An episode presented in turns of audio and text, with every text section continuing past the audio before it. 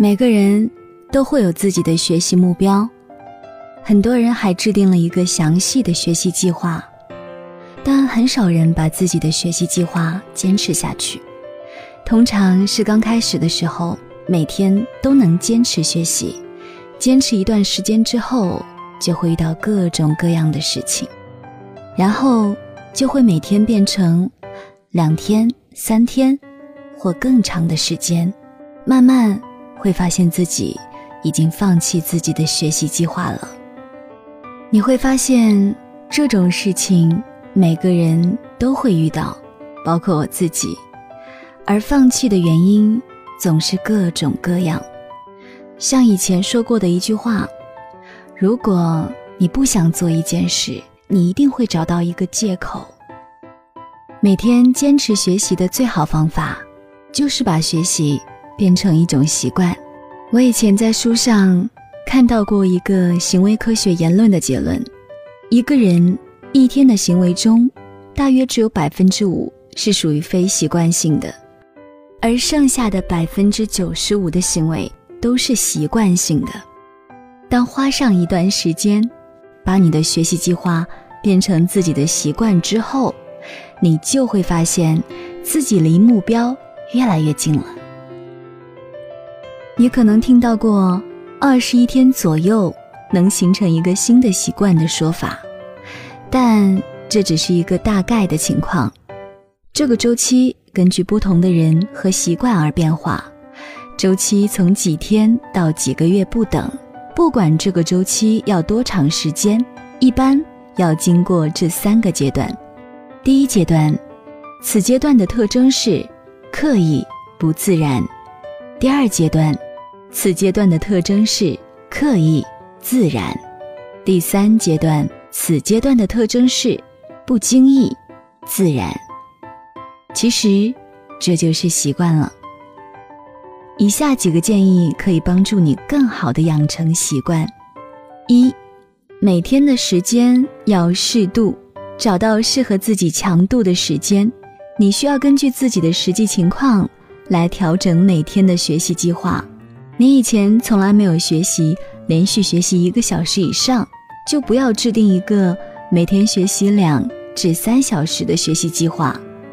你可以把它变成每天学习半小时或一个小时，再把半小时或一个小时的学习时间拆分成每次十分钟或二十分钟，更容易每天坚持下去。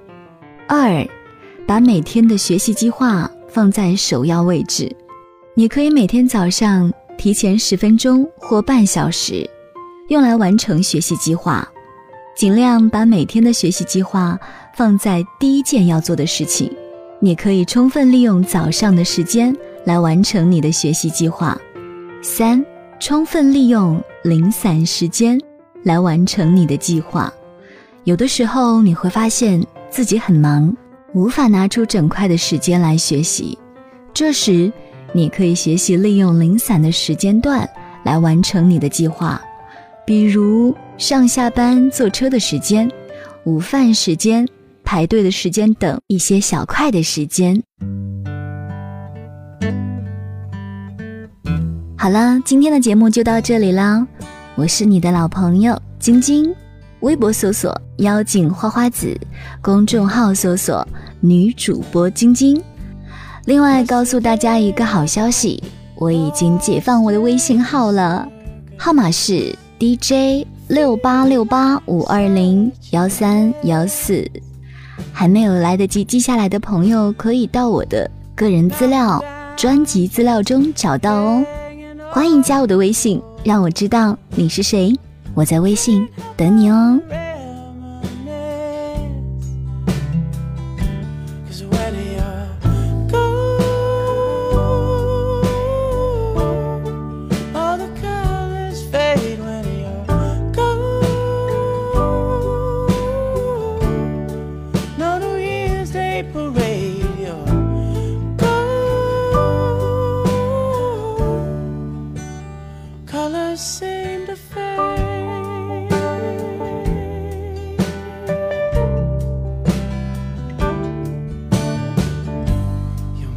cold, she said, that you're downstairs crying.